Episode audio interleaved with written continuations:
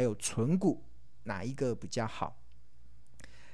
那会有这个的主题啊，是因为刚好我看到了最近的一个新闻啊，最近的一个新闻大家就有讨论，因为很多的网友就在讨论说，台湾有两档国民的 ETF，一档叫零零五六，一档是零零五零。这是一个是元大高股息，一个是元大台湾五十，这个这个两档的 ETF，那这个也是股东人数最多的。我稍我也稍微统计了一下，台湾现在目前股东人数最多的国民 ETF 是这三档。第一档是元大台湾高股息零零五六，它目前截至上个礼拜，它的股东人数是来到四十五万九千一百三十八人，然后。第二名的是元大台湾五十零零五零，它截至上个礼拜，它的股东人数是来到五三十二万一千五百七十九人。那第三名是国泰台湾五 G，代号是零零八八一，它截至上个礼拜，它的股东人数是三十一万六千五百一十三人。这是台湾现在目前投资人最喜欢的国民的 ETF。那这三档的 ETF 其实操作的原则跟 ETF 的配置是不太一样的。那像元大高股息，它的选股的方式是预测未来一年现金殖利率最高的前三十大的企业纳入到成分股里面，然后持股是蛮平均的，大概每一档最多大概就五六趴左右。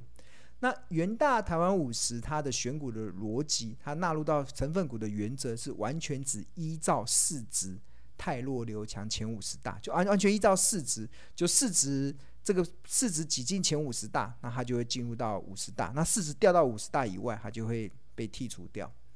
然后，然后它没有持股上限，所以台积电的持股市值越来越大，它占零零五零的比重就会越来越大。像台积电已经占到四十几趴了。那另外第三档国泰台湾五 G 的零零八八一，它的。他一看名字就知道他是选跟五 G 有关的公司，像零零五零还会很多塑化股啊、钢铁股啊，还有这个金融股啊，很多都在里面。但是国泰这个台湾五 G 就完全只跟五 G 有关的，就是他们的营收超过一半以上，可能是跟五 G 有关的，就会被纳入到成分股里面。而他们成分股就是只选依照市值前三十大跟五 G 有关的公司。那另外还有个限制，就是它单一持股的上限就是三十 percent，就是三十 percent。所以呃，不像元大台湾五十没有持股上限，对啊，对。如果台积电一直在膨胀，一直在膨胀，那它的它就会越来越好。那最近比较多人争议的地方，其实是在讨论就是零零五六。啊，是不是要挂掉了？因为零零五六是最多投资人拥有的 ETF，有四十五万九千人有这档 ETF。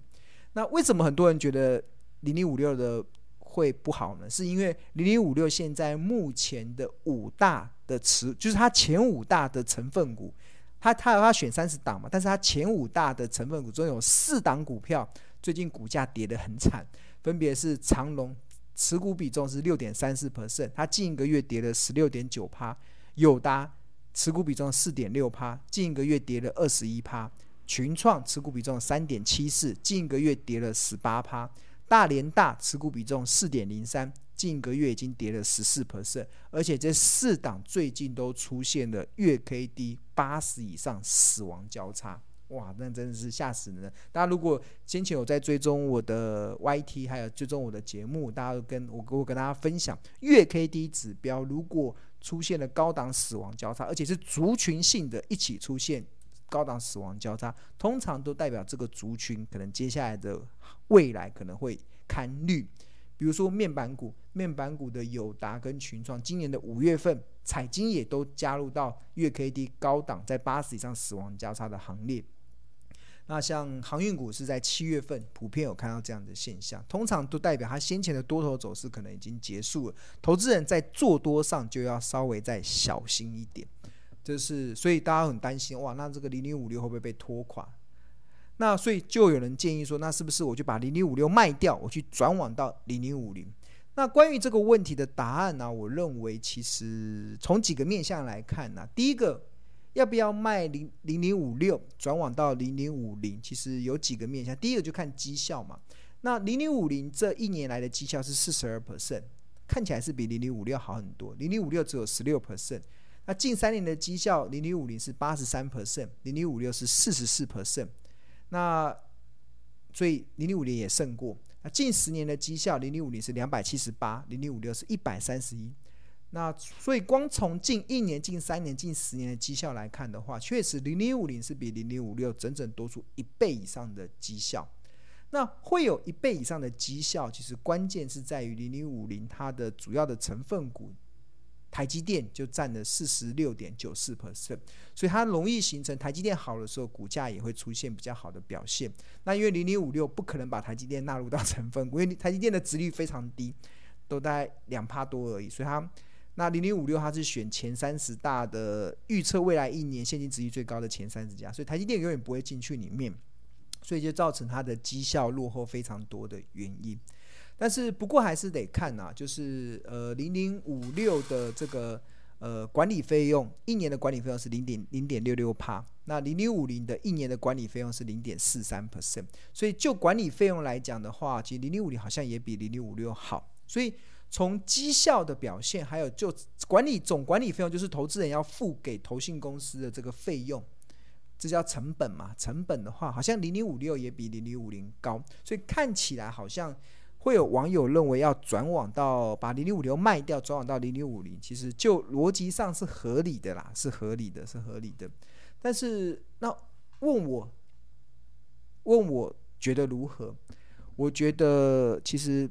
不同诶，我觉得不同的属性就要有不同的思考的内容啦。因为毕竟其实，呃，对很多人来讲，有人喜欢珍珠，也有有人喜欢钻石，所以当珍珠、钻石各有所好的时候，你就不能说珍珠好还是钻石好，因为大家有自己的偏好嘛。那但是从绩效表现来看，确实零零五零好，但是为什么还有人会去支持零零五六了？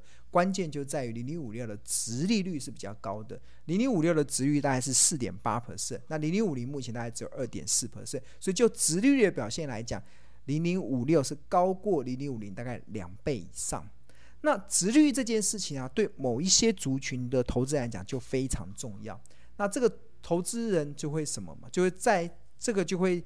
提出就是我给大家的一个看法，当然有些网友说是不是要砍光零零五六去换零零五零，可以吗？我觉得不同属性的投资人就有不同的选择。如果啦，如果你是属于那种不在乎价差，我只在乎现金股利，而且我买股票就只买不卖的投资人啊，我的建议是不用换，因为零零五六的值率比较高，你每一年可以领到的股利比较高。有没有这种人？有这种人啊，孙妈妈就是这种人。我妈妈就是买股票，她根本不管那个股票的市值到底是多涨还是跌，她只在乎她每年领到的现金股利，因为她很清楚，她知道每年领到的现金股利就是她的生活费，所以她根本不管那个市值，她根本不管那个价差到底有涨还是没，她不在乎，她只在乎每年领到的现金股利。她只要看账面上，哎，我的那个票股票的。股数还是一样就好了，那市值啊不重要啦，反正我也没有要卖，我只要确认能够领股利，然后张数不变，领股利就好。所以，所以对于这种投资来讲，零零五六就就不用卖啊，因为其实你看，如果假设你有一千万好了，一千万去买零零五六，那你一年就它目前殖利率是四点八嘛，所以一年大概就假设大概会有四十八万的现金股利，那四十八万的现金股利除以十二个月，相当于每个月有多四万块的生活费可以增加哦，可以多出生活费、生活的津贴哦，所以就很诱人啊。但是如果你是零零五零，一年就只剩二十四万，你原本的生活津贴存十万块变两万块了，所以就好像就变变少了，对啊。所以，所以，所以，如果你是第一种人啊，就是不在乎价差，只在乎现金股利，只买不卖的投资人，就不用换。我觉得零零五六还是很好，还有比较高的殖利率。好，那第二种人就是在乎报酬率嘛，我当然要追求的资产的往上嘛，就是有我股票赚钱，除了资本利得，我还有现金股利啊，现金股利也是资本利得的一部分，诶，现金股利也是总报酬的一部分啊，资本利得也是总报酬的一部分啊，我在乎的是资产的追求。那如果你追求的是资产的追求，我就告诉大家一定要换，直接换零零五零，不用考虑，因为零零五零长期以来的绩效表现确实比较好。多整点比零零五六多一倍的绩效表现哦，那过去多一倍，未来会不会更好？我个人认为也会。为什么？因为零零五零的成分不包含了台积电、联发科、鸿海跟联电。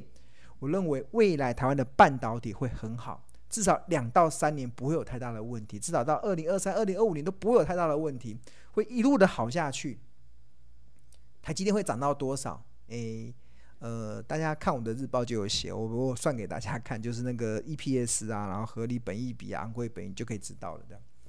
对，所以一定要，我觉得，所以对于那种追求总报酬的人，我觉得会买股票也会卖，就是如果你缺钱的时候你就卖嘛。就是假设我举例来说啦，假设我一千万去买零零五零，虽然一年只有二十四万的二十四万的这个现金股利可以领，那缺二十四万怎么办？那我就卖个几张的零零五零，我就多那二十四万出来了啊！只要卖两张就可以了，现在卖两张就就可以，就可以多出二十几万了，对啊。所以我除了领现金鼓励之后，我再卖两张，那会不会到后来越卖越少？呃，也不一定啊，因为零零五会增会膨胀，会一直在增加嘛，对啊。就所以你要会卖哦，对啊，会卖的，当然就换，完全不用考虑，就是卖就对了。好，那那。我发现除了前面两种人之外，还有第三种人呢、啊，就是卡在中间进退两难的投资人，他不知道怎么办，然后觉得好像都好也都不好。那最好的选择就是一半零零五六，我可以赚股息；那一半零零五零，我就赚价差，就这样子。所以这个最近在网络上争吵的这个议题，那庆农就用这个三种不同的属性的投资人，告诉大家最佳的方法就是这样子。那如果你问我啦，我问我，我当然就是换嘛，我当然就换了，对。但是我不是，我不是说，你看同样的哦，同样的，我在我家里，我是第二种人，我妈就是第一种人，对啊，所以那个真的不一样，所以我觉得珍珠钻石各有所好了，所以你真的不能单独从这个这张表里面去去去拼出高低啦，真的不能这样说，所以因为每个人的。属性真的不一样，每个人在乎的真的不一样，真的不一样。所以有些时候那个心灵层面的东西也要顾到，所以那个心灵层面的东西就就面面俱到这样子。OK，好，那这个议题就结束了。那当然我们刚才讲纯 ETF 好还是纯股纯好股票好？那这个议题啊，其实其实。我个人呢是觉得，如果你对投资这件事情是没有时间也没有兴趣做研究的，那你最好的方式就是定时定额去买 ETF，没有选择，最好的方式就是这样子。而且你千万不要把钱放在什么定存或者是放在什么储蓄险这些有的没有的，你就如果多余的资金，你就是定时定额的去买 ETF，因为它可以创造出。呃，如果 ETF 选择，我觉得零零五零确实是一个蛮不错，因为它成交量大，而且它自动的太弱流强。就是台湾台湾的产业会变动，就是我们现在可能认为呃台积电很好，但是台积电可以好二十年、三十年吗？我们真的不知道。但是因为零零五零它的操作的方式就是自动的太弱流强，零零五零的操作方式它就是自动的泰弱流强，所以它非常适合。就是呃，你不用去理会产业的更迭，就像我们认为半导体会好到二零二五年，好到二零二和二零三零年，但之后半导体会不会风云变色，我们也不知道，因为世界的变化真的太大了。虽然你看啊，台积电现在在细晶圆这个半导体产业很强，但是大家最近我们观察新闻，最近已经开始研研有人在研究第三代半导体的，尤其中国大陆在研究第三代半导体。为什么要研究第三代半导体？是因为他发现，在第二代。台积电是属于第二代，第二代是永远赶不上台积电，所以他们只好发展第三代，希望能够弯道超车。所以很多电很多产业的变化，我们真的非常难的去理解，也很难去想象。所以就像以前那个全球那个还在用相机的时候，还在用相机的，还在用以前传统相机，还在装那种底片的相机的时候，那时候全球的最大的底片的制制造商柯达。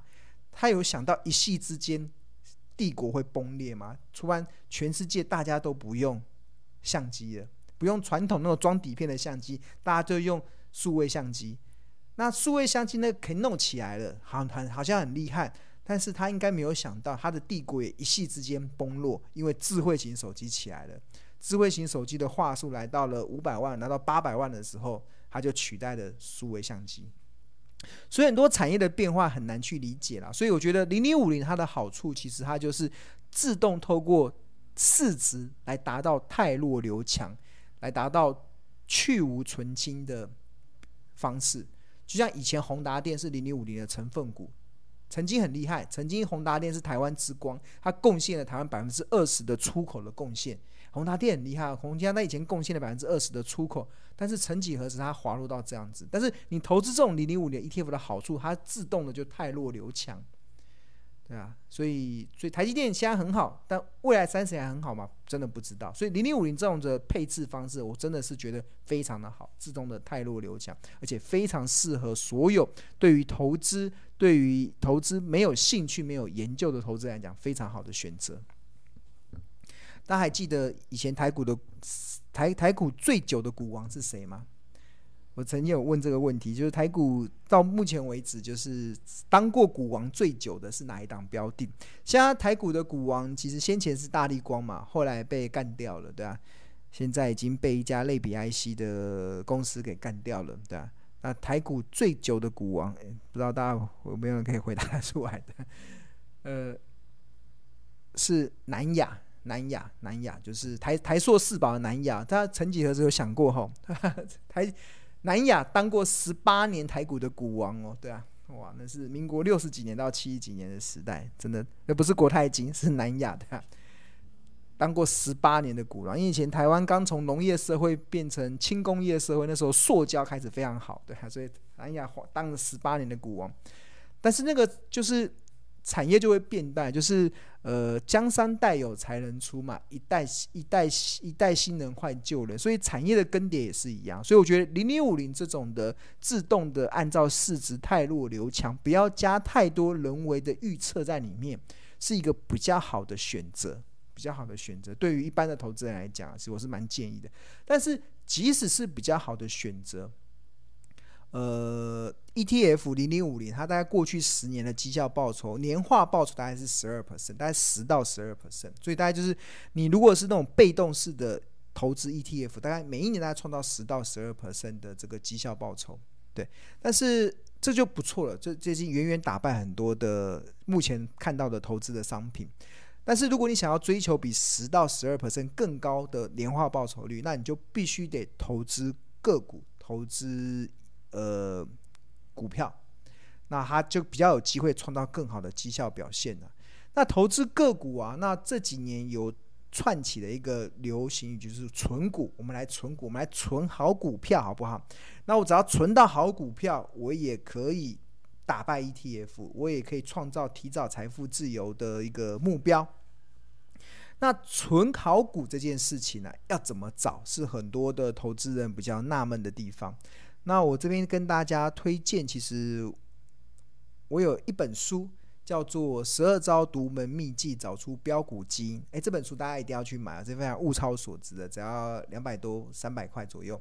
那这十二招独门秘技中，其实其中的第十一招“存股圣经”，这个就是可以帮助大家去找到怎么去存好股，找到存好股的，找到好股票来存的非常重要的一招。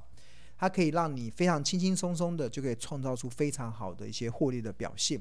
那这个轻轻松松可以创造好的获利表现，它不止反映在庆农过去的操作上，大家可以看我的书，或者是看我们先前的 YT 的那个频道，有一集叫做“胜率高达八十八 percent 的这个存股存股的一个策略”，大家去看。我举出我过去很多成功的案例，就是成功的案例，大家可以去看。那它同时也。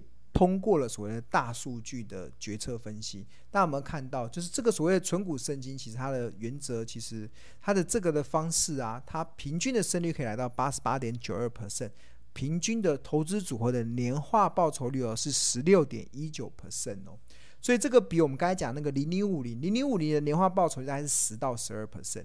那但是这个存股圣经，我所主张的这个存股圣经，我们从大数据的所谓的大数据，就是我们台股一千七百多家公司中，只要符合买进条件我就买，卖出条件我就卖，不考虑产业面，不考虑技术面，不考虑筹码面，不考虑其他阿里其他的因素，我就只针对简单的这个方式进场去买。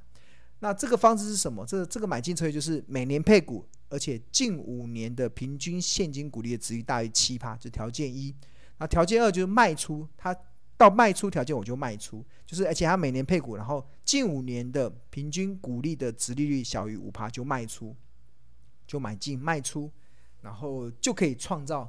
年复合十六 percent 的报酬率，那它投资组合的报酬率是四百五十二，这红色这个曲线是投资组合，这也比零零五零那个两百多 percent 的报酬率整整多出一倍之多，所以这个是我非常倡导，如果你你想要创造比纯 ETF 更好的绩效表现，那你又不想花太多的脑筋去思考一些个股的研究上，那我觉得存股圣经这个策略非常适合大家。那它还有一个很重要的哦，就是它。条件除了这两个之外，还有一个要有耐心。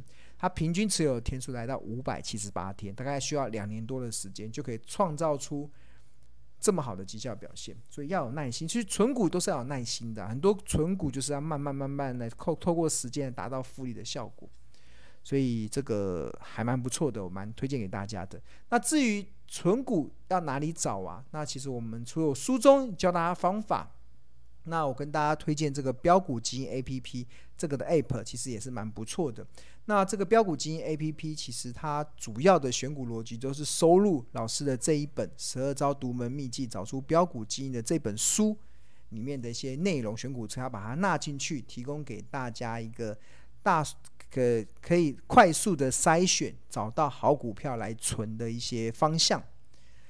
那我稍微秀一下这个标股基因 APP 的这个画面，那我看到这个这个这个画面就是呃这边是大盘大盘的画面，然后这是标股基因的首页的画面，然后这里面有龙选龙选的话，其实就是把老师的十二招独门秘技里面的一些各种高胜率的策略融入到这个 APP 里面。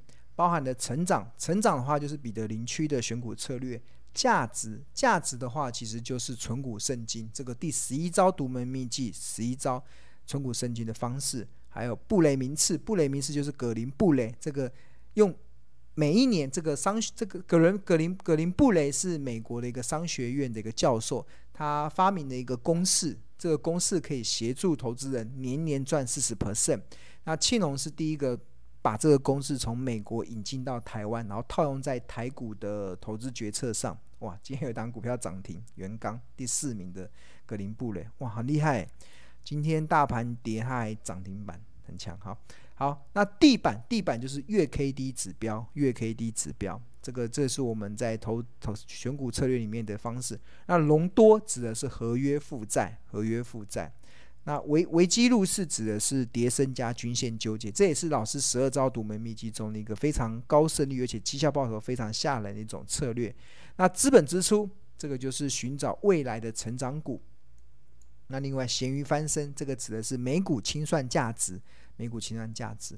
好，那我们帮大家稍微看一下，就是如果你对于这个价值啊，你对这些选股的策略不熟悉，那没关系，我们在这标股基因中这边，大家有没有看到一个 I？一个 I，这个 information 把它点进去之后，那它就会告诉你，我们这个标股基因里面它适用的呃适用的方式，其实它包含了成长型的投资人，包含了价值型的投资人。啊，怎么不跑了？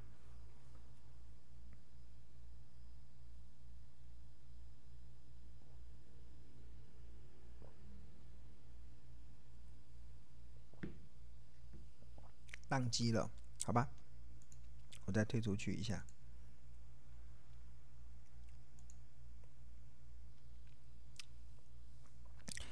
我们这当机了。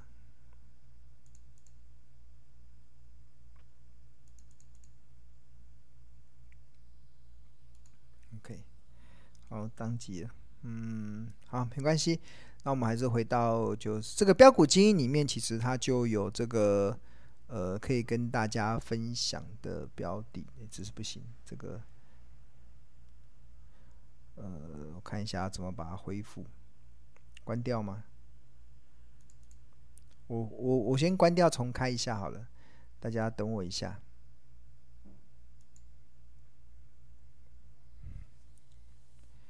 我把它关掉，重开。等我一下。你说电脑像直播好像会蛮吃电脑的效能，然后我是用 NB，然后现在 NB 有点烫了，太烫了，对啊，有点烫，然后没办法直播太久，我再重开一次。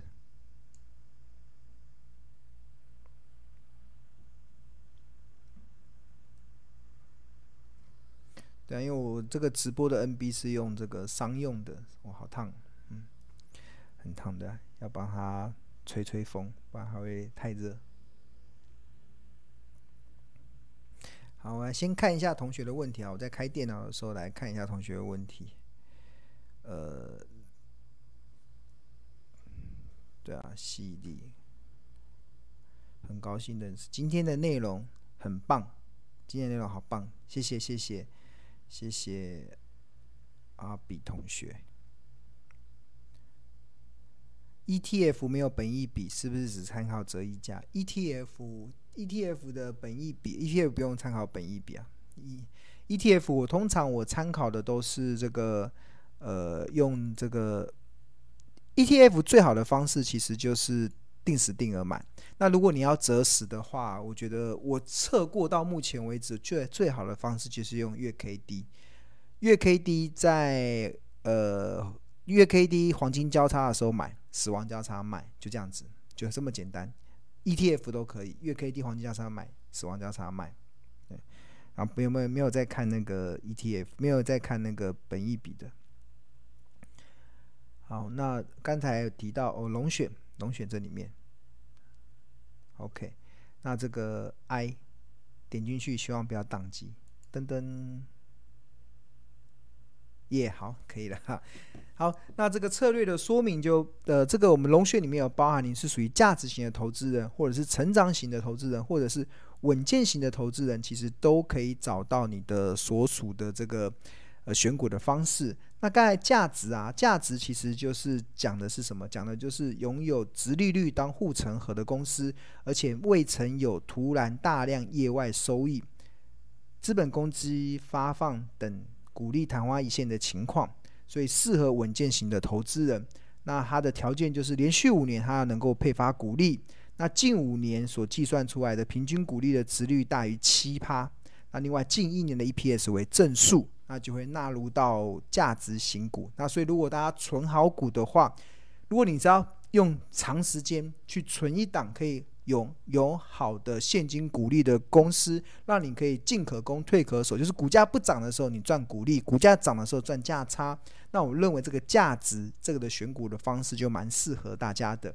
那前一阵子价值股不多，但最近又跑出来，因为很多股票都跌下来了。那我们帮大家看一下有哪一些价值股。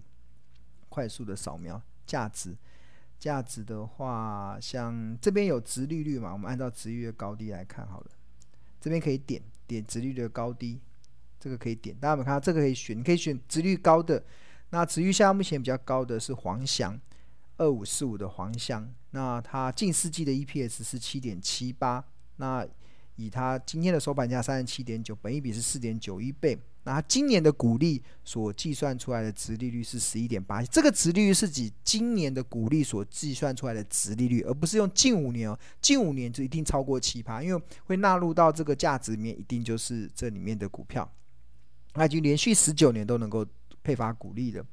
那另外哦，有新的黄翔今天是新增的，可成可成也纳进来，哦，可成也掉到价值了呀，好特别哦。它今天的股价收在一五四点五。然后它近四季 EPS 二十三，然后现在目前的本益比是六点八九。不过要注意的是，因为可成的这个近四季 EPS 有包含业外，所以这个本益比参考就好。